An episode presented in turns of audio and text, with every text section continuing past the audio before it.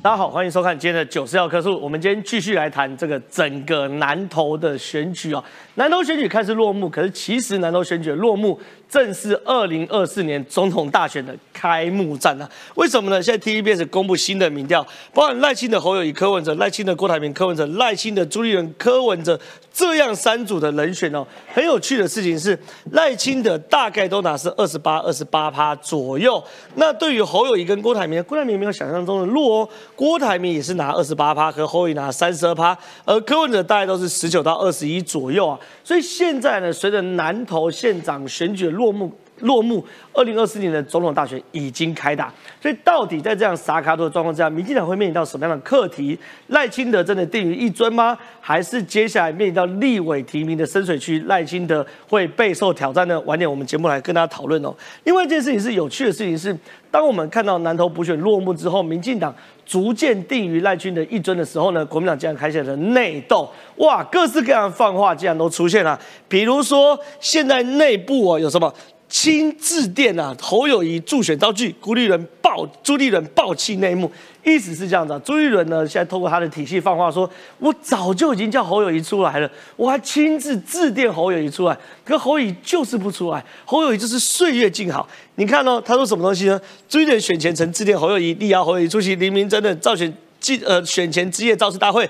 但遭侯友谊以另有行程拒绝，让朱立伦勃然大怒，私下评向有人抱怨了，所以连这件事情就是说，看看同样一场补选。民进党组建团结，定于一尊士气大增，而国民党呢陷入诸侯内斗的窘境。所以现在这场政局到底会怎么改变呢？晚点我们节目会跟大家分析哦。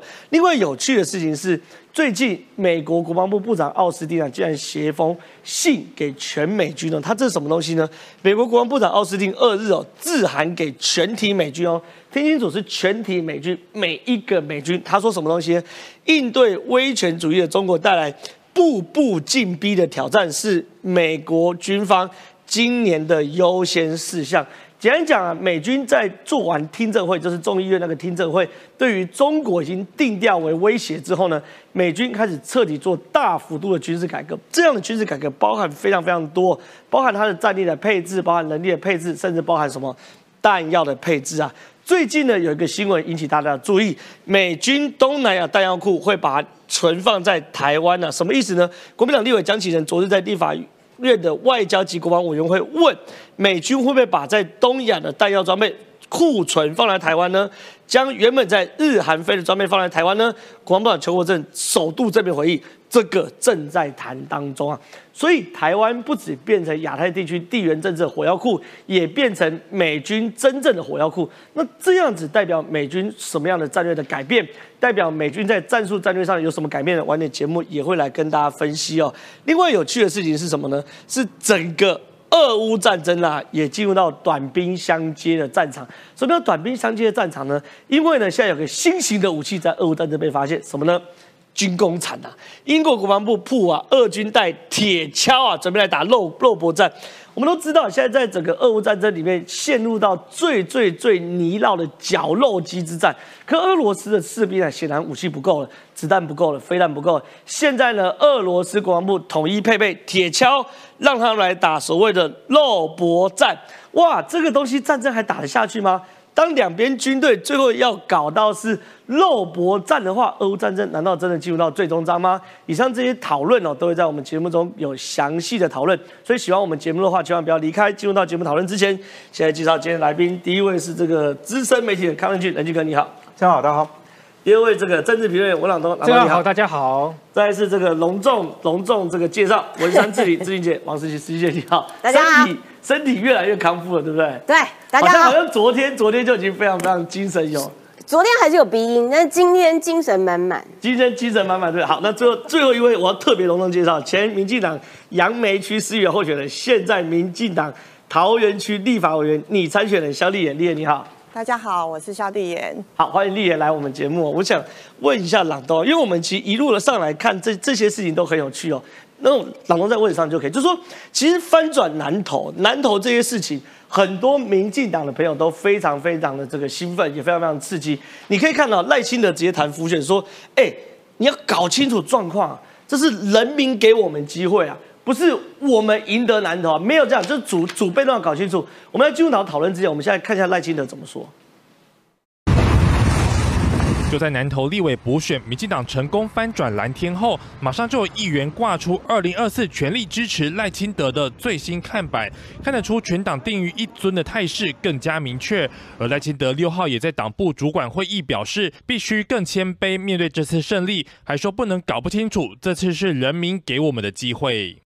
成功预测九合一大选结果的日本学者小笠原新信分析，补选结果对赖清德来说是极为重要的胜利。民进党扫除败选后的沉闷气氛，而国民党则是敲响警钟，不要沉醉在大胜氛围里。对于二零二四大选，他认为开局还是五五波局势，戒慎恐惧，好步步为营。我想小笠原教授说五五坡，我想这个是一个新的起点。那我相信，好这个选举是对于执政的考验。那我们也是抱着这样的心情，双方都是战战兢兢，呃，不能犯任何的错误，因为毕竟在这么激烈的选案当中，呃，有任何的错误就很可能影响最后的成败。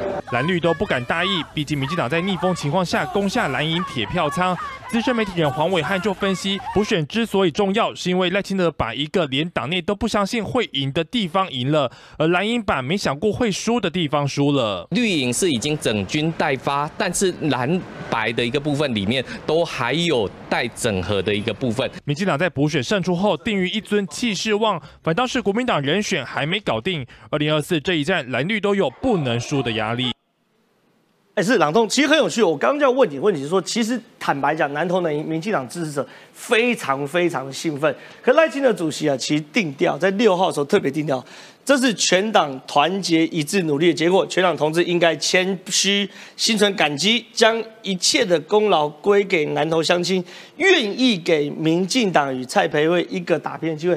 所以显然赖清德主席并没有被这件事冲昏头。你怎么看南投选战的后续？啊，对，首先呢，这次能够选赢，当然对于整个本土阵营来讲，士气是为之大振哦。就像很多网友都在讨论郑浩的眉毛一样，那这一次选后的话，也产生了一个新的气象啊。那也是希望说，哦，这个眉毛或者是整个民进党的这个气势能够变得越来越好。那但回到一个理性面来讲，先讲为什么这个会呃是很难选赢的呢？二零一五年的时候呢，汤火胜去跟了许淑华也是做补选，对，那一次跟这一次的补选相比的话，整个在投票率的部分上面是相差将近九趴，上次是三十七，这次大概四十六。然后上次呢是输了这个五趴，这次是赢个两趴，所以一来一往之间的话增长了七趴。对，所以在数据上蓝绿之间产生一个关键上面的消长，因为选举当中。来往那一绩效益涨差七趴已经很多了，这一定会决定这个胜负。那所以说这次的翻转当然是非常的这不容易哦。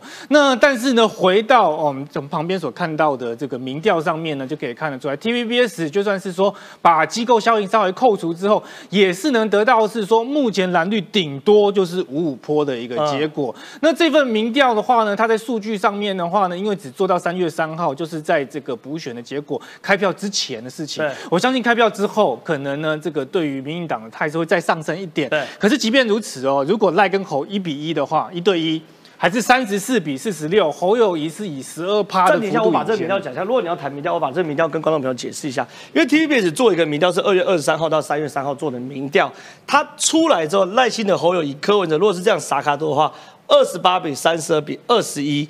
那相较于一月民调的话，哎，侯友谊是掉两趴。那郭台铭是掉六趴，朱立伦是下降两趴，只有赖清德民调上升三趴嘛，所以说你觉得这份民调做出来哦，对民进来说是好事？当然是好事啊，但是你看哦，前面三卡都的部分呢，侯友谊还是领先赖清德四趴。对，在柯文哲参选的情况底下，侯友谊还是最高的，有三十二，赖清德是二十八。那这个数据告诉我们说，为什么是说赖主席他现在还是必须哦很谦卑啦？当然谦卑当然是每个从政员一直要有的。对。可是现在要说高高真正的高兴也高兴不起来，而是说并没有说什么哇绿营碾压都压过蓝营，领先五趴十趴，没有这件事情。现在就是一个五五坡的一个局势在往前走。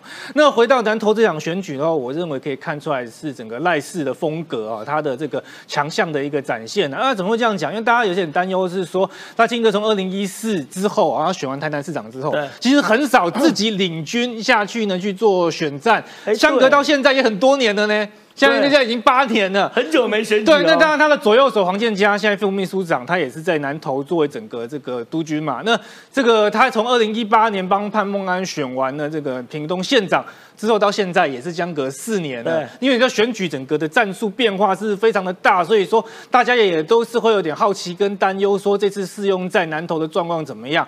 那事实上，蔡培慧本人在受访的时候，他也讲出了几个点啊，就是党中央啊、党的副人是每个这个呃每天都跟他去做开会讨论，讨论一下他的行程怎么样跑就能够接触到乡亲。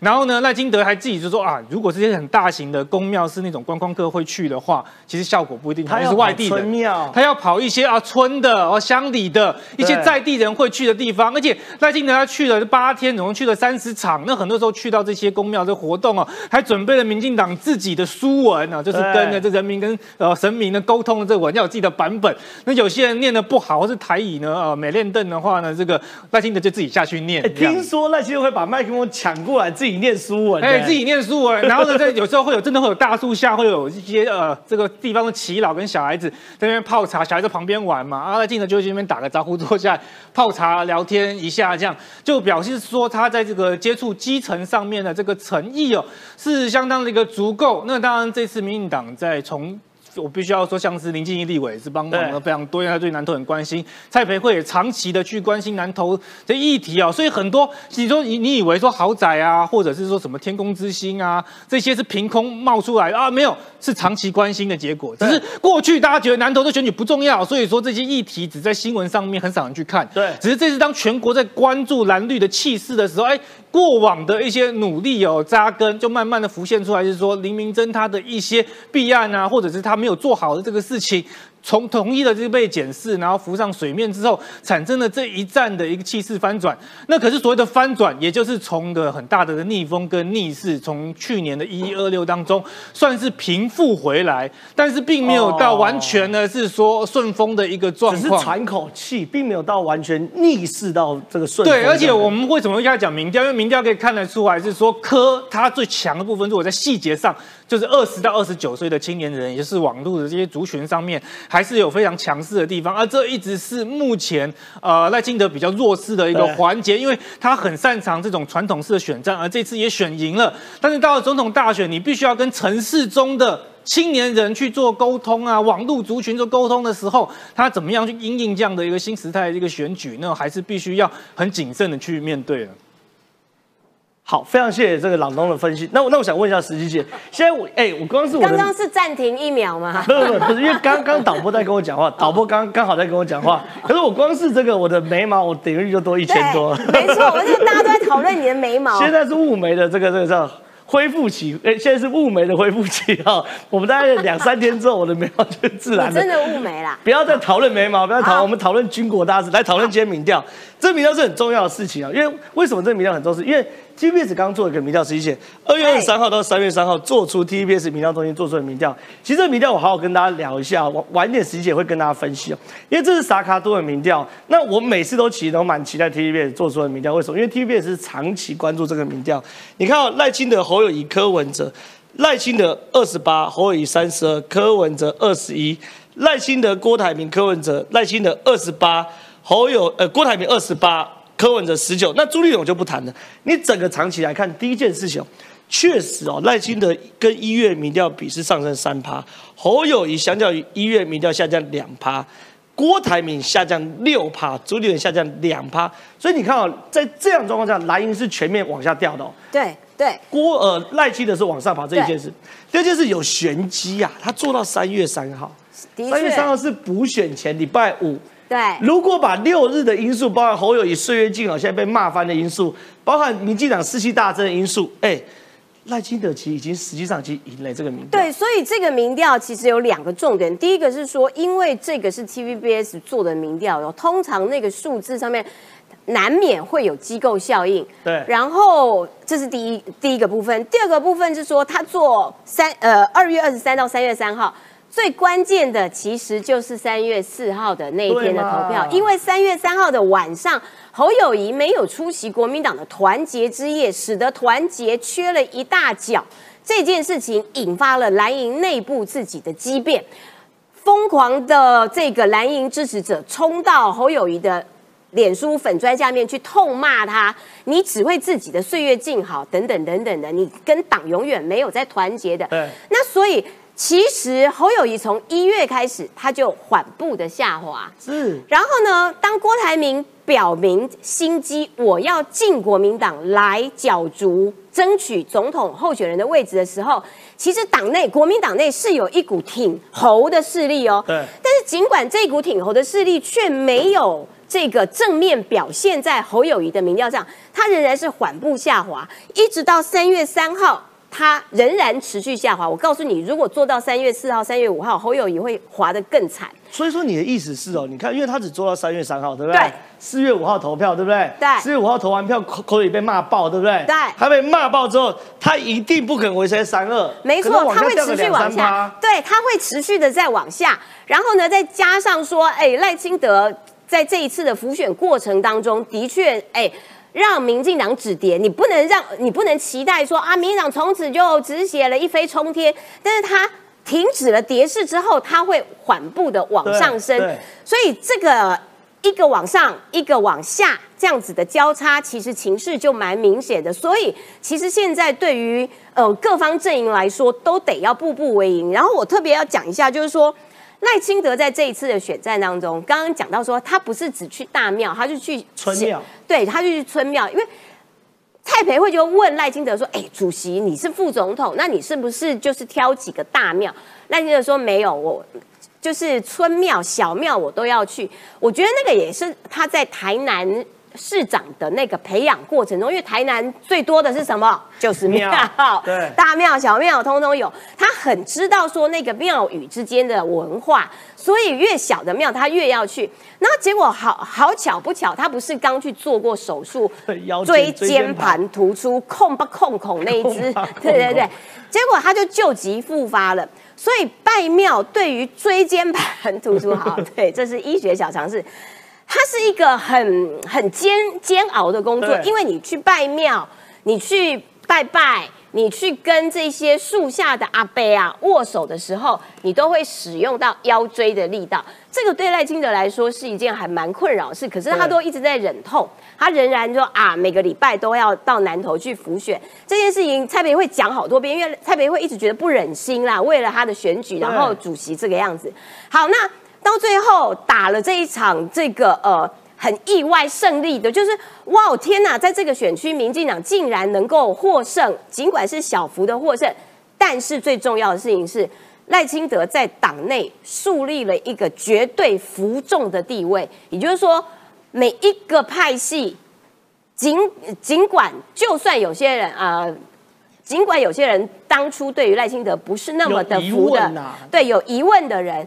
都透过了这一场选举，对赖清德是是采取佩服的。对，也就是说，他可以透过这一场选举，统整党内各个派系，让大家来服众，这也奠定了他党内定于一尊这样子的地位。对，是非常谢谢这个十七姐分析。我接下来问一下任军哥，因为很有趣，其实是。我们看到这个民调，其实可以发发现说，其实慢慢赖清德就已经定于一尊了。嗯，因为确实看起来民进党没有什么浮现的对手，而且呢，赖清德在这场南投补选可以打赢嘛？我可以打赢就是最大的战功。可是有趣的事情是，哎，国民党很有趣。现在我们看到民调，国民党都是三组，民进党都一组。赖清德，赖清德，赖清德，国民党是侯友谊、郭台铭朱朱立伦，侯友谊、郭台铭朱立伦。可有趣的事情是，哎，现在开始出现大量的这个诸侯相杀的这种新闻，哎，真的太有趣了。我给大家看一下，哎，三月七号的这个独家致电轻邀侯友谊助选招聚，朱立伦爆气内幕，为什么呢？因为呢，这个林明珍的阵营呢会输，党中央定调两大因素，哎，怎么定调都跟朱立伦没关系，一大因素。林明真阵营太轻敌了啦！哦哟，林明真很差。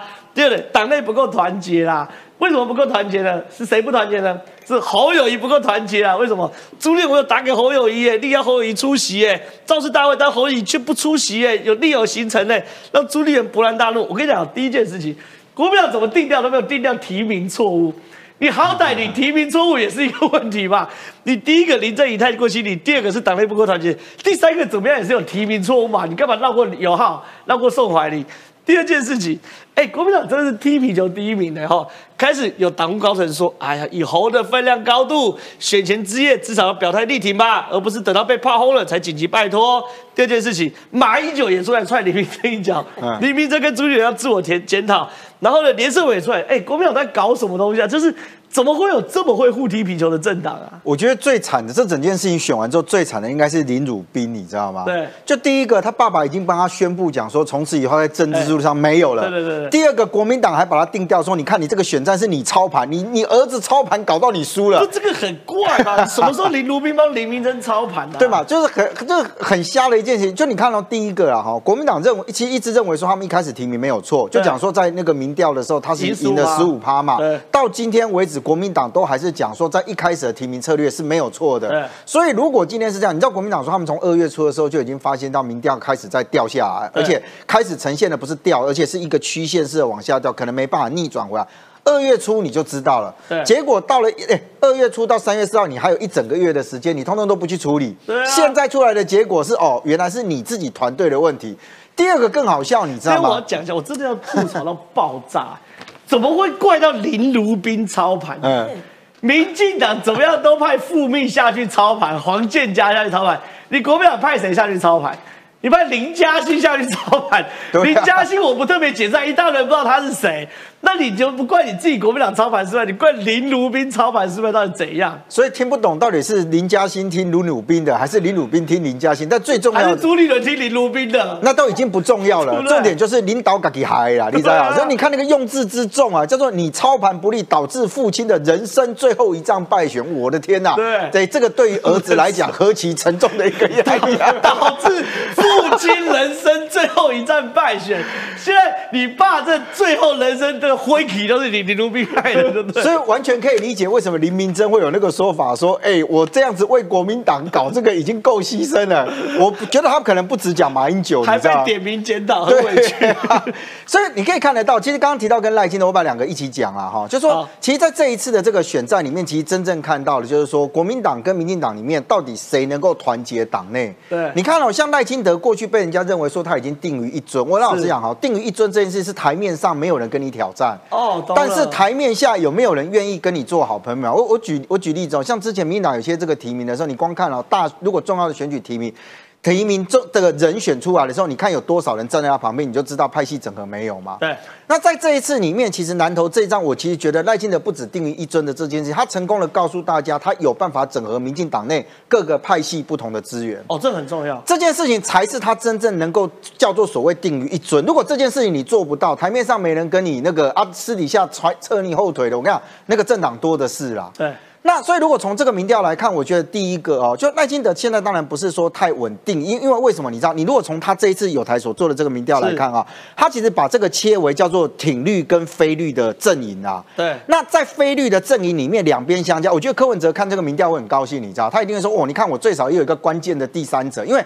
看起来蓝营不管推谁，可能跟赖清德之除了朱立伦之外，因为朱立伦那真的太低了，你知道朱立伦才十二趴而已。对，其他大概赖清德跟国民党其他人大概都是在五五波上下。对，那只有柯文哲看起来只有在朱立伦出现的时候，柯文哲可以跳出来。对，可是你有没有看到那个比例叫做翻转？也就是换成是柯文哲跟赖清德是五五波。没错没错。所以我觉得这个民调其实凸显出来，就是说好绿的其实绿，如果今天在沙卡都的状态之下，有可能会因为这个非绿阵营。里面分分成两边，赖清德有赢的机会，但是他不能掉以轻心。对，我觉得这是第一个民调所呈现出来的结果哦。那第二个就是说，你现在回到看，这是在选举之前、投票之前。对，我认为国民党永远的转机都在于败选之后。是，就是每次选举完了之后呢，国民党一大胜就开始一屁股就摇了。对，他就开始翘起来，就觉得好像自己好棒棒。然后就开始，你你看哦，国民党从什么时候开始百家争鸣，说什么去年轻的去斗老的？就是王宏威胜选之后，哦开始一堆就觉得说，哎，他可以，我为什么不行？我有比他差吗？我一定也可以跳出来。所以他的内斗从这边开始。对，第一个是胜选的时候，第二个是败选的时候。不过这样也很怪哈，你知道选举不是赢就是输吗？哎，你这样讲国民党很惨的，赢的时候会内斗。输的时候也内斗，国民党怎么样到内斗？不是，那就你现在看我讲的有有错吗？这太血他输的时候也开始斗嘛，对不对？对开始就回来，你看哦，什么叫做据了解？朱立伦曾经致电侯友谊，而且是侯说另有行程拒绝。对哎，我跟你讲，这个很厉害，你知道？为什么？侯友谊接受访问，他也讲说。哦，我在新北其实有很多不公开的行程，你记不记得那一句话？对他意思是我也很忙。对所以这个其实是站在侯的那一句话上面踢他两脚，你知道吗？侯没办法含扣，对，因为你说你很忙嘛，自己说你很忙哎，你也不来嘛，对所以你可以看得到，就哎，猪开始跟人家抱怨，意思是什么？你知道，猪在甩锅了嘛？是哎，你们现在说我领导不力，说我没办法整，我最没有办法整合的就是侯友谊，因为他不鸟我。哦哎，我哦，可不可以补充一句好话因为昨天林涛在这边讲，他说呃选前的时候，朱一伦下去呃浮选的时候就气到拍桌，觉得为什么党内搞成就就是大家都没有积极来浮选你。说昨天林涛在这边公开踹侯友谊一脚，对，好，我们把它剪出来，特别帮林涛重播一直重播侯友谊林涛踹你一脚哦，公开讲的哦。朱立伦拍桌大怒立，太做侯友谊太糟糕，林涛讲的，林涛讲的。好，我也小补一下，选前的时候不是这个郭台铭吗？对不是写了脸书吗？那大家都很好奇，讲说郭台铭写脸书，不是看起来是挺这个黎明珍嘛？对那他要不要下去？对结果后来郭台铭有没有去？没有没有去。你知道，据国民党的说法是说，他们有透过很多的管道跟郭台铭联络，希望郭台铭能够去。对但是要尊重郭台铭个人的想法。是那意思是什么？你知道？哎，我国民党邀请你了，对是你没有要来。对这个跟这个有没有很像？也是在杀郭台有没有很像？对哦，朱立伦邀了侯友谊出席，侯不要。对国民党说，哎，我们有透过管道跟郭台铭的，是郭台铭不来。对你知道他们都在营造一件事情，这两行哦，拢家己想家己啦。对哦，你刚才想讲要选总统的时候，叫国民党给你提名啊，你家己对根本跟国民党里面没有任何结，不愿意国民为国民党付出，你以为你写脸书就代表你为国民党付出？我叫简单的代志。所以我就讲嘛，你看他选败之后，开始各自踢踢的更更凶了嘛。对所以你看选前你赢赢你也要斗，选后输了你也要斗，对这就呈现出来就是说好。我觉得有一个人一定开心啊，这个人就是我刚刚讲柯文哲。为什么？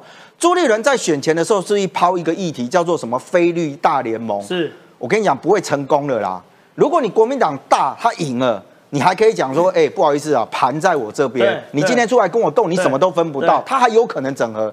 你现在搞成这个样子，你们还自己在那里看你也没有嘛。真正看你无啊，看你都啊看你都衰啊啦，真对啊正看你都衰。就是你还凭什么来跟我讲？哎，我好歹在这边，好没关系啊。你朱立伦有本事卡掉侯友谊跟郭台铭，你自己上。对我柯文哲还赢你耶。我柯文哲还前四强，好不好？赖清德、侯友谊、郭台铭、柯文哲，我柯文哲还前四强。哎，而且你看第三个那一个啊，如果是对朱立伦才出来，他在十二哎，啊，柯文哲跟赖清德还有的斗哎，对所以我就讲，你凭什么？你今天国民党凭什么？你我想选前没有要跟人家认真去谈说什么要大联盟大家合作，对选后到这种结果，你永远都谈不起来了啦。是非常谢谢这个任俊哥分享。我这样想问一下立言，因为因为你自己想在这个这个桃园区争取民进党的立委这个席次嘛，是可很有趣，刚好今天有篇新闻哦，赖清德夺首胜却常隐忧，赖清德将率领民进党进入到深水区。这个深水区是什么意思呢？我们来给仔细再看一下。他说，紧接而来的立委提名工作，哈，是赖清德党务工作的深水区。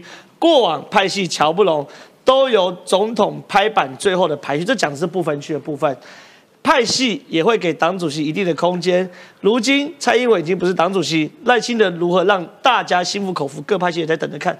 所以换句话说，我们现在往进一步的深水区谈，是说，好，你今天赖清德南投赢了，他确实是稳住了整个局面。稳住局面哦，看起来他自己总统被提名也不是问题，可是立委提名会是个问题。区域立委要怎么样提名，这是一件事。就像比如说以你你的桃园区为例，有三个民进党要参选，如何办初选，如何协调，这是一个问题。另外一个问题，不分区也是个问题。他讲的很白，不分区过去总统下来瞧，再怎样大家摸摸鼻子就算，可赖清德下来瞧，不见得瞧得动。所以你怎么看未来赖清德的深水区呢？嗯，我觉得民进党跟国民党不太一样哈，因为国民党本来就是基本上他们的提名就是现任优先，所以像这次就是他们也没有考虑别人，就林明珍。嗯，当完县长又来继续下来选立委，所以这我觉得也是他们主要一个很让人就要诟病跟败选的原因。对那我们在区域立委的部分，像我们桃园，就是我们其实基本上是开放大家先报初选嘛可是，你们桃园本来就没有现任啊。啊，对，因为所以我们先挑战就是万美玲。那呃，当然如果说有现现任的地方，比如说龟山，像郑运鹏那一区，他还是有黄世卓跟郭丽华其他的人想要参选。你们会开放吗？呃，就是可以开放的。那当然后面。之后还会有协调，那协调的部分那是后面的。但以就目前来讲，其实已经有蛮多的立委参选人愿意来投入这个选战。那民进党是以民调为主，就希望说能够以选出最强的战将出来对对抗一个选举，因为毕竟一个选举不是说你你是必须受到民众的检验，然后受到一些挑战。所以像林明珍。或者是说，呃，我们我们不管是国民党的部分，是我爸连战，或者是慈父南投县这样的一个状况下，它都是一个比较保守的提名。可是民进党其实都是大名大放、百家争鸣的部分，所以像桃园的部分，我们也是现在开放是现，嗯。因为我们的对手就是万美玲嘛，桃园区的部分，所以我们现在已经有三名来表态。对，那就算连郑运鹏他是现任的部分，也有两名的挑战者。对，那这个都是呃，民进党的一个党性跟国民党有极极大差异的部分。对，那这个部分，但是因为赖主席，因为这次相对起来，大家也看到民进党团结的一面，团结才有机会就是获得。胜选嘛，对，所以呢，其实我相信各派系赖在赖这一这个战这一场的选战已经奠定了赖主席的一个共主的定位，是，所以在未未来的之后各派系的协调，我相信也会比较去顺利的去进行。那你怎么呃，应该这样讲好？那好，我我很好奇哦，比如说像桃园有三个人，那三个人大概就没有问题吧？要挑战外美玲，反正外美玲是民呃国民党的，我不用理他，我我们三个人看怎么初选就好。可是像郑运鹏那区，你们现在倾向于怎么处理呢？郑运鹏那区目前的话，应该也是初选。那其实郑运鹏那区国民党自己也还没搞定嘛。像呃那区有牛许婷吗？牛许婷还有詹江村村长。对，就是他们也都有，他们也都有，就是喊声喊要选嘛。那牛许婷那时候有一个新闻嘛，就是他喊林非凡下来选。对对，那这个其实那时候我也有讲嘛，我说牛许婷你是到底是躺平时代还是手游时代？你选立委以为打电动你还可以指定人选挑角色的，挑角色。对啊，所以这个东西其实在于呃。郑运鹏那一区的话，因为他已经是现任，但如果说协调不成的话，势必还是经过初选，没有保障现任的这个问题。对，是好，非常谢谢这个这个立言跟我们大家分析，确实民进党是有点这个百花齐放味道。接下来给大家看哦，因为很有趣的事情是什么呢？是我们哦，真的台湾要变成美国的弹药库吧？我们来看一下这个画面。美方他加大，他把在把把他在东亚的这个军备库存放到台湾来，比如说原本放在日本的、放在韩国、放在菲律宾的，会不会要求增加放在台湾的？呃，这也是在谈当中，这也正在谈。对，大概会哪一哪一类的会是最多啊？我我跟委员报告，能讲就讲，不能讲就不用讲。对我私下我要跟委员去做一个说明，好了。哎，市长，那刚刚这个很有趣。刚刚那个画面是江启臣在国防外交委员会问啊，说美军会不会把东南亚的弹药库库存放到台湾？结果呢，我们邱国正竟然正面回应说，这个正在谈谈当中，表示有在谈。可是问题是，弹药库放在台湾是一件事，可关键是美国的国防部长已经把整个美军的战略。确定瞄准中国，而且要做具体的改革。没错，因为呢，美国国防部长奥斯汀在二号这个时候，他就写信给所有的美军，他讲说什么呢？他说呢，这面对威权主义的中国是步步逼逼的挑战，这是他们一代人的挑。一代人是什么意思？就是说，在服役的年限那二三十年的过程当中，你的最大敌人就是中国。这个是目前美国的国防部长直接的跟全体美军发信去讲的，也就是美国呢面临呢在一个在。军备准备上的一个转型的一个阶段哦，他们过往的之后，当然是在一九九六年台海危机的这个时候啊，美军当然是花了很多的这个船舰来处理的台台湾这边的情势。但是随着二零零一年的那个九一一的事件的这个时候的话，美国开始转为了这个反恐作为它这个军事上面的一个布局，现在要重新转回来以海战为主，因为美军在多次的这个演练当中发现一个状况是说，目前共军的这个舰艇呢大概三百六十艘，然后美军是三百艘，当然美军的这个。个舰艇的技术层面是优于这个共军呢。可是问题是在于说，过往海战的经验呢，从一战、二战以来，基本上都是数量多的会多于质量好的。所以目前美国在海战部分上面，面对中国是没有必然上面的一个优势哦。那所以他现在开始在调整他的一个作战这个思维。哎他这个作战思维是聚焦什么？我以为是聚焦打赢中国，不对，他聚焦在保卫台湾。对，聚焦在保卫台湾的意思是说，保卫台湾不止保卫台湾本岛而已啊，还有呢邻近的这个岛链有非常多的小型的这些岛屿，在岛屿之间那个作战就变成美军目前调整的一个方向。所以我们讲到下一章的话呢，才会讲到呢是说呢。这接下来的问题是说呢，这个美军呢，这个东亚弹药这件事情，这也自然是国民党那边擦枪走火啦。因为江启臣就去问到呢这件事情嘛，啊，说美国会不会把东亚的弹药啊库啊放在台湾啊，或者是把原本日韩飞的装备放在台湾？哎，原本以为邱国正完全不回答这个问题，结果他竟然说这个正在谈当中。邱国正这句乱的，可能被这个这个吸取的这个粮食之乱，这这个人兴起这个。不小心漏了口，我说正在谈，对，然后或者是全动法，还是解释的不是很清楚，所以他现在干脆就坦诚说正在谈。那其实这件事情。绝对是一个好消息那怎么讲呢？因为想哦，大家不要觉得说啊，弹药库在台湾很危险，还干嘛？弹药库在台湾的意思就是美军一定要来防守啊，不然你摆弹药库在台湾，哎，不然的话，到时候呢，中国打过来，台湾如果直接被打下来，美军的弹药直接都被中国全部拿走了，哎，所以意思为什么弹药库放那边？因为目前是一个联防的阶段，对，日本啊、南韩啊，包含菲律宾，现在美国有增设的一个军事基地嘛，那但是最核心的部分呢是在台湾。啊，所以这些盟友们要补充啊，空对空啊，空对地啊，各种各。是要飞弹弹药的时候，来台湾这边直接做补给。可是有件事很有趣，就是说美军把弹药库存放在台湾，代表美军要来台湾打仗嘛？否则你干嘛存放在台湾？一定一定，这不是无聊吗？好，这一件事。可问题是，哎，包含民进党立委对这件事有疑义哦。蔡世英说，美军干嘛把弹药库放在台湾，根本没有意义嘛？因为美军没有在台湾，要把部队跟弹药整合起来才有意义。他意思说，摆弹药不够，人要来才够。刘志邦说，美军为何要把储备弹药放在台湾？不知道邱国正所指的弹药为何，但是我们可以自己做啊，我们有很多兵工厂啊，也不是没有生产清洗无线能力。你怎么看？民进党立委对这件事？如果弹药指的是步枪子弹的话呢？过去一代就现在还在用的五点五六 mm 的这样的一个尺寸呢？台湾的盖高雄的二零五兵工厂是生产大增，是直接出口到国外去美军。可是美军现在是换成六点八，因为是发现说目前的穿透力、攻击力不够强，所以它整个步枪要换下一代了。那意思是说，如果只是做步枪的话，台湾如果要跟上去。做六点八，这绝对可以的。但问题是在于，是说我们这边讲的这些弹药，不只是步枪子弹而已啦。哎，标枪、刺针、反舰，对，那这些当然放在台湾来讲的话，那美军在打的时候也是会来，而且他目前其实美美国已经有一些部分的驻军在台湾接受呃在帮忙就是说训练了。所以我觉得，当然这些立委是希望说美军来更多，当然对台湾是更好了。那当然是我们就一步一步来嘛，弹药先来之后，接下来就美军来。那有意思的这个点呢是说呢，美军现在。在哦，正在人在呢，呃，正在做呢这个太平岛链的这个训练呢，做十天的这个演训呢。那相关的一个报道的过程当中，看到几个有趣的点呢，就是延续我们前面所讲的，它的战斗的这个方式呢，产生了一个改变。因为呢，现在在资讯战上面呢，特别是监听对方的无线电上面能力是非常强的。对。那因此以前呢，在像伊拉克战争的这个时候的话，每天的时候都有非常多拿拿着那个无线电在那边做联系嘛，报告位置的。可是现在很可能出现一个状况是说呢，你们变成。你必须要单兵作战啊，对，不是也不是不是说你你会被孤立起来，因为你没办法直接的去跟指挥部做联系，你一联系，马上你的这个讯号就会被监听了之后，暴露位置的话，那个飞弹。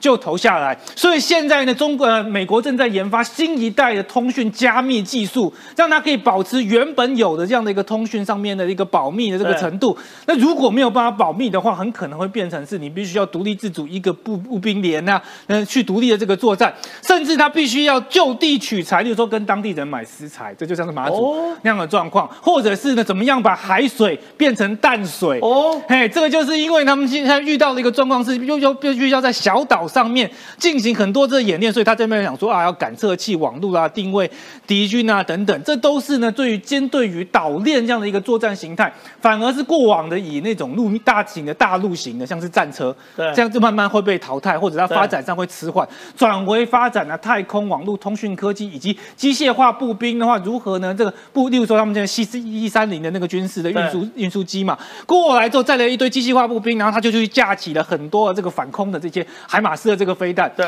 直接呢在那个小岛上面会把来往的这些中国的这些哦军机给它打下来，而这一些呢都是属于美军的改变的过程。但是最后决结论是问题在于是说，这整个在科技上或在技术上面一个演变，还需要几年的时间。到二零三零年的时候，美军才会预估到完全成熟。可是二零二七要打仗嘞。对了，所以说现在刚好就是属于一个最危险的一个阶段了。所以说美国现在很积极的把日本啊、韩国啊、菲律宾、台湾大家联合在一起。但其实最危险的在哪里？就在台湾岛内，就在国民党这边。如果我们中间万众一心，大家团结在一起，撑到二零三零年之后的话，那其实整个美军的布局一旦完成之后，次世代的武器上阵了之后，那当然台海之间的这样的一个局势就会变得相对来讲比现在和平更多了。是非常谢谢朗东。其实对于美军来说，他们最近演训是越来越，我坦白讲，越来越拟真。仔细看哦，这个演训是什么？是模拟太平洋岛链作战呢？它原本呢是在三月在夏威夷成立的第三滨海作战团哦，移师到加州，为什么呢？为不知名的太平洋岛链去做作战。什么叫不知名的太平洋岛？太平洋岛链就是第一岛链，有什么好不知名的太平洋岛链？长达十天的演训哦，而且这十天演训的范围是三千平方公里。换句话说，等于是整个第一岛链最北方哦，从冲绳到台湾到南海。整个第一岛链都是它演训的范围，要测试什么？陆战队司令六名将，呃呃，要要测什么？五角大校就未来可能与中国开战的作战概念，全部都统一测试哦。所以中国在呃美国在做模拟的时候，已经逐渐去往这种美国跟中国开战要去做模拟。那接下来问一下十七姐，嗯，哎，剑指中国，哎，的确，现现在各式各样的演训是越来越明显。因为我们都知道，美国跟泰国其实一直都有叫做金色眼镜蛇的这种军演。对，这个军演其实很酷哦，它是在丛林里面去做军演。对，然后里面有个特别桥段，都会杀眼镜蛇，然后吃眼镜蛇的那个蛇胆啊，喝蛇血啊什么，那很酷，很蓝脱的。吃蚂蟥哎。对，吃蚂蟥，对，很酷，很有蛋白质。对，结果呢，哇，哎，这次比例是。加四倍，从六千名多少有三十国以上七千名部队参加战训演练，这是怎么一回事？美军派出了数千名跑到泰国去，然后做那种丛林的这种这种训练。然后呢，比较惊悚的就是说，他们嗯喝蛇血、吃蛇胆，然后吃蚂蟥、马路。华西街演演训就好。嗯，对，嗯对，那个就是丛林作战，你的求生的一个一个基本训练。好，那其实那个最重要的就是说，美国联合了各个国家，其实做了这么大规模的金色眼镜蛇这样子的演训，目的都只有一个，这个目的就叫做维持印太地区的和平。所以刚刚朗东讲到一个重点，就是说，当国民党在打说和要和平还是要战争，譬如说南投二选区在选呃在补选的时候，不是还有人在投票所外面说你你喜欢战争吗？你要战争吗？问题就在于说。大家都要和平，可是和平的手段必须是透过自我防卫的强化，这也就是美军以及联合了其他国家以及台湾现在正在做的事情。就是因为我们每一个国家都要和平，唯一一个要战争的国家叫做中国。好，回到这个金色眼镜蛇，它是亚洲最大型的一个军演，它有三十国以上。的这个参与，然后有一大堆的美美军士兵特地飞到泰国这边来，然后呢，演训的科目也逐渐增加，其中今年的演训科目还增加了一个什么，叫做太空安全科目。我觉得这个还蛮酷的，为什么？因为它有气球在上面飞来飞去，这个气球是从哪边来的？是从中国的间谍气球来的，所以它因应现代化的变化。所以它演训的科目也越来越多，越精实。然后呢，因为美国拉起来的这种呃这个印太地区安全联盟的国家也越来越多，所以最近其实国际上面有一件大事，就是韩国跟日本他们签了说，我们我们不要再不要再有世仇了，我们就呃这个这个言归于好，然后我们不要再有二战时候。延续下来的那种国家之间的仇恨，当然在在韩国里面还是有一些反对的声音，但是起码看得出来，其实为了维护印太地区的整体和和谐，美国在韩国以及日本之间的这个串联合作之下，下了多大多大的功夫。可是还有一件事情，美国如果下那么多大的功夫，我其实坦白讲，这军军演什么我们都理解。哎，蔡英文总统要去美国啊？对对对，然后你知道真的假的？对我之前就知道他 的最高潮就我在这边。之前就听说他三四月的时候要出国要要出访啦。好，那这一次的出访了，又是由《金融时报》率先披露。英国金融时报又来了，《金融时报》真的很神奇，它总是会获得一些 DC 这个特区的独家新国的金融闻。时报总是有来自美国的独家。对对对对，应该是被放的，我认为每次都被放。好，《金融时报》说他四月会会晤麦卡锡，然后在哪会晤呢？在美国的加州。真的假的啊？呃，我觉得那个考虑应该是说，因为之前不是说我们大家都猜说啊，麦卡锡话都讲成这样，势必得来。但是也的确，因为上一次裴洛西来的时候，呃，中国的围讨围岛军演这件事情，他施加的压力的确是非常的紧绷。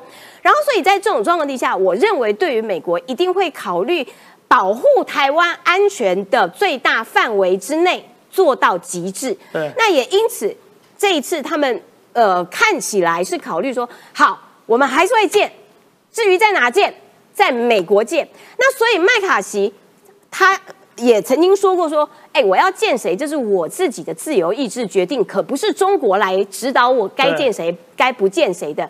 所以麦卡锡也会飞到加州去跟蔡英文见面，而且最重要的是，蔡英文还会也会去纽约。然后他还会在加州的雷根图书馆发表一场演说，也就是说，你知道我们以前哦跟总统出访那个行程真的都超憋的，你都要关在那边。然后至于哪一个参议员进来，哪一个众议员进来跟总统会面，不知道不知道，我们守在停车场上不知道不知道，谁都不知道。可是他们消息不但事先预预知，而且还告诉你说。他要公开发表演说，所以那个其实有一点近似访问美国这样子的，对啊，已经在加州哎、对对对，已经到了那种 访问美国的临界点了，也不再只是说啊，我们过境一下，给予舒适、方便、便利性的过境外交。我觉得那个实实质的内涵上面已经进入到了实质访问美国这样子的层次了。是非常现实一些。那中国一定会生气啊，那怎么办呢？你就去死吧！中国生气会打仗，好，中国生气会打仗，所以我们要准备好，我们要准备好。我想问一下丽妍，我状况是这样，因为我们刚刚看到了嘛，那个那个消息对我来说是很震撼的哦。蔡英文总统要去加州，去加州会晤麦卡锡，美国众议院的议长，这很大。可另外一件事，哎，捷克的众议院的议长也要来台湾啦。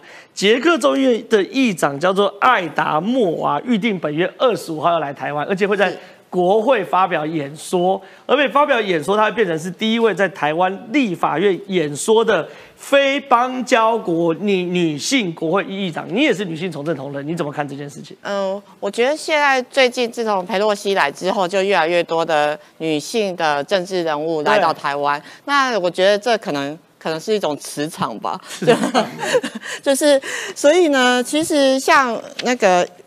捷克的众议院的议长，他有说要来，但是他也告诉我们说，其实女性的坚韧的力量是大家可能也不可忽视的。他也告诉说，呃，全世界说不是谁告诉我们怎么样，我们就应该怎么样；不是告诉中国叫我们怎么做，我们就应该怎么做。所以呢，他痛批呢之前的总统，就是之前的总统是帕维尔的，就是目前他的立场就是以军中呃。对之前亲中的立场，所以他现在是反而，像我们也当然也更希望更多的女性的，像更多的女性的那个政治全球的政治人物都愿意来台湾，那可能这就是小英总统一直以来对外的外交，其实发生了很大的一个效用。对所以让台湾被世界看见，这也是我们最好的保护自己的方式。可是另外有一个是说，美国跟立陶宛的外长有联合声明，这美国跟立陶宛外长联合声明里面竟然提到说要致力于强化跟台湾的经济关系，这关台湾什么事情啊？连美国现在美国跟立陶宛两边讲话都要谈到台湾，是不是？现在可能这这可能是一个趋势啦。那因为立陶宛他在美国的布林克他布林肯他也感谢，就是立陶宛在对于乌克兰的一个就是卖力的一个致力。那当然就是立陶宛跟台湾本来就蛮友善的，是所以呃。外交部在一个小时前也发出了声明，就是感谢，就是这对立陶宛跟美国对于这样的肯定，所以其实我相较于中共中共的一些，尤其是习大这一些威权的政治之后，我觉得相信越来越多的国家会选择跟台湾做朋友。对，好，非常谢谢丽妍的这个分析。我们请下人居哥到到这边，因为确实哦，对于我们来说，中国跟世界关系越来越这个生疏，那越来越多国家跟台湾关系变好，这绝对是好事。连蔡英文总统都要去加州见麦卡锡，我坦白讲我很意外。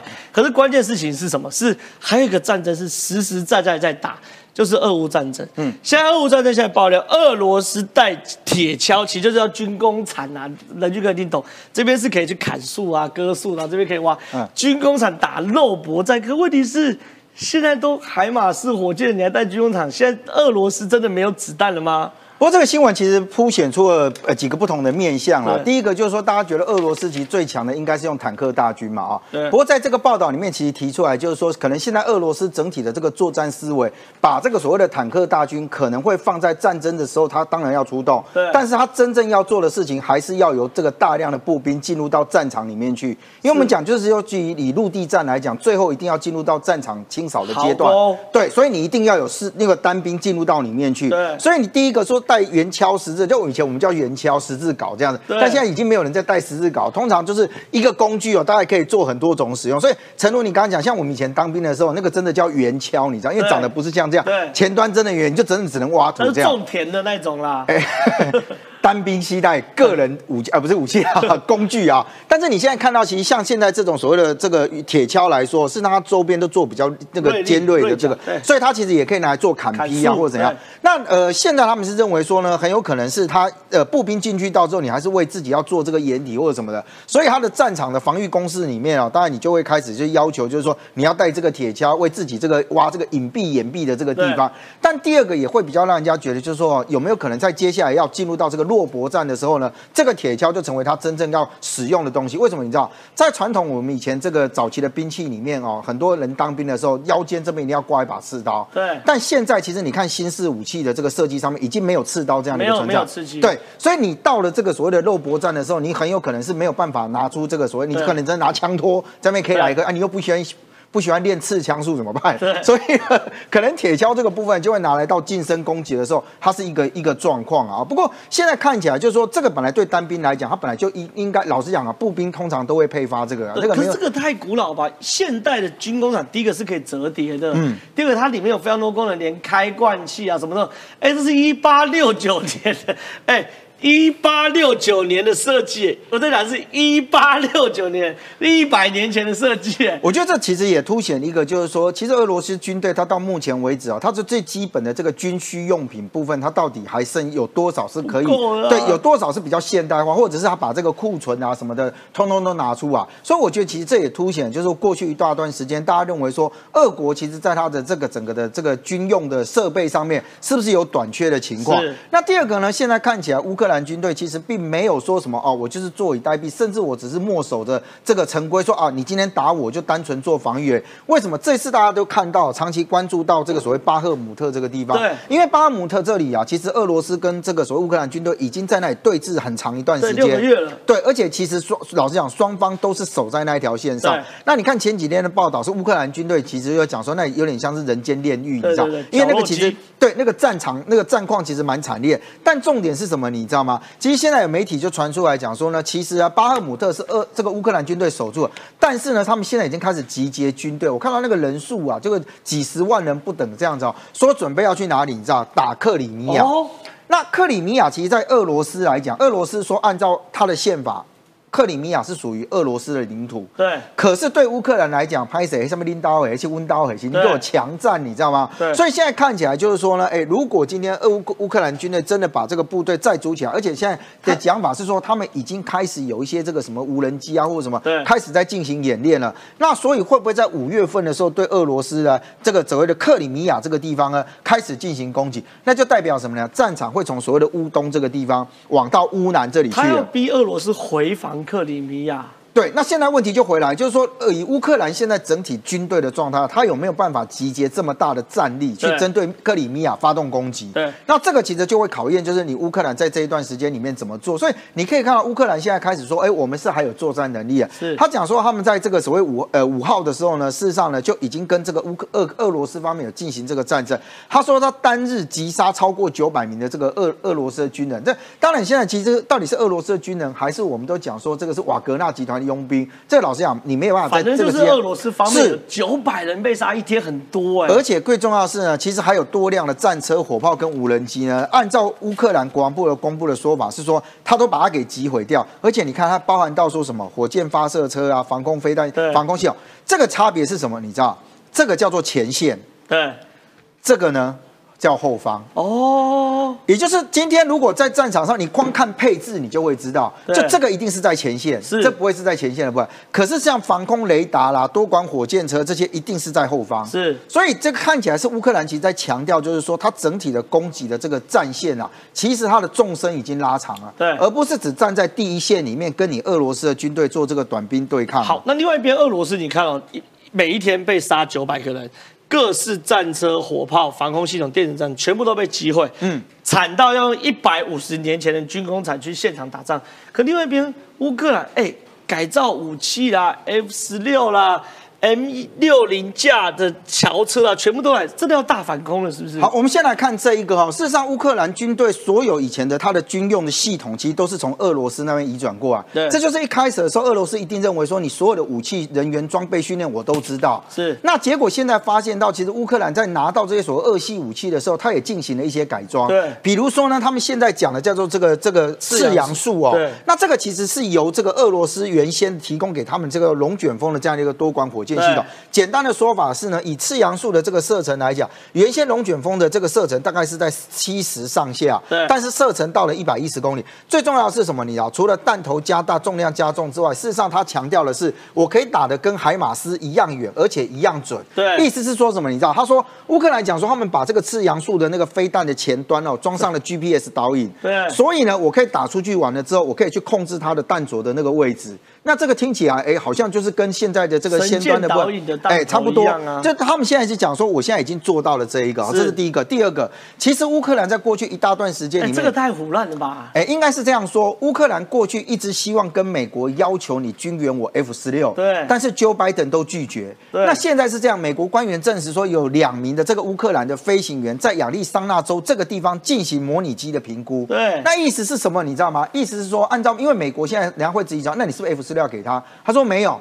这两个飞行员只能上线，线上在什么？你知道，上在模拟机上面，对，不能够直实质的到 F 十六上面去飞。为什么？你没有拿到合格操作证，或者是我没有手把手带你，你就不是一个训练中的飞官。那现在看起来就是说呢，哎，美方是有批有批准啊，说你大概一个月最多有十名的飞官可以接受所谓 F 十六的这样一个测试。对。不过我必须讲哦，就是说现在也要看，如果美方愿意提供 F 十六给这个所谓的乌克兰的话，大概如果全新机最少要三年以上。对啊。那如果你拿库存机，最快也要十八个月。对，还有一个是你的飞行员要能够上线，我跟你讲，最少要一年半以后。所以它这个东西如果真的提供的话，一定就是现役美军开的 F 十六飞过去了。哎，你不要讲出这个不能说出的一件事情哦，因为俄罗斯非常介意的是你外国军人不能实质到参战，所以你看为什么对外界都是用什么佣兵或什么来干。不过美国确实提供了一些东西哦，看起来是给这个乌克兰，比如说 M 六零的这个架桥车，其实这个在工兵单位里面非常常见。为什么你知道？像这种架桥车很简单，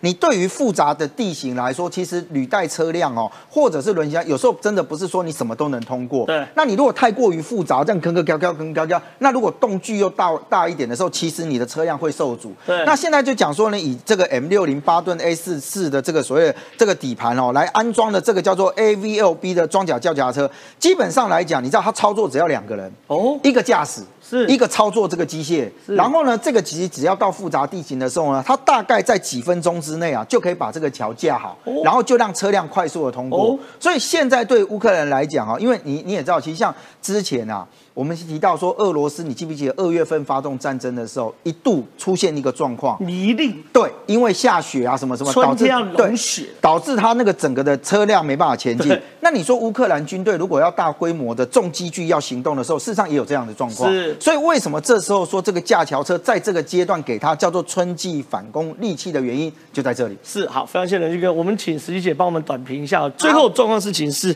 哎，很有趣的，《经济学人》最近对俄罗斯做了一个评价，什么意思？因为大家都在问战争的后果是什么？嗯，战争的后果，老共要打台湾，你的后果是什么？真的很重要。《经济学人》说，俄罗斯将沦为。低教育程度的穷国，这已经不是打不打赢的问题，是俄罗斯从此变成三流国家。对，很很有意思，就是说，因为俄罗斯发动了战争。好，不过这还有一个笑话，就是俄罗斯的外长他最近在一个国际会议上面说，是乌克兰侵略了俄罗斯。就他一讲完之后，全场哄堂大笑，哄堂大笑。对对对对，语毕，哄堂大笑。然后这个这个拉夫罗夫啊，嗯。嗯嗯嗯，然后就结巴讲不出来，他不知道会被笑成这样。好，也因为你俄罗斯发动了这样子的侵乌战争，然后所以其实俄罗斯里面有非常多的人，因为看不惯，或者是说啊，我我要避战，所以他就到了国外去，他就移居了，他就离开了俄罗斯。然后呢，还包括了疫情死亡的啦，然后还包括了因为战争，男生都被拉夫去打就去打仗了嘛，然后所以男性跟女性的比例。人数就差，对男女比失衡，也就是说，使得俄罗斯的人口结构其实出现了蛮大的一个变化，因为死的多，移居的多，然后都是精壮的，对对对，而且最重要是有能力移出去的，恐怕都是一些中。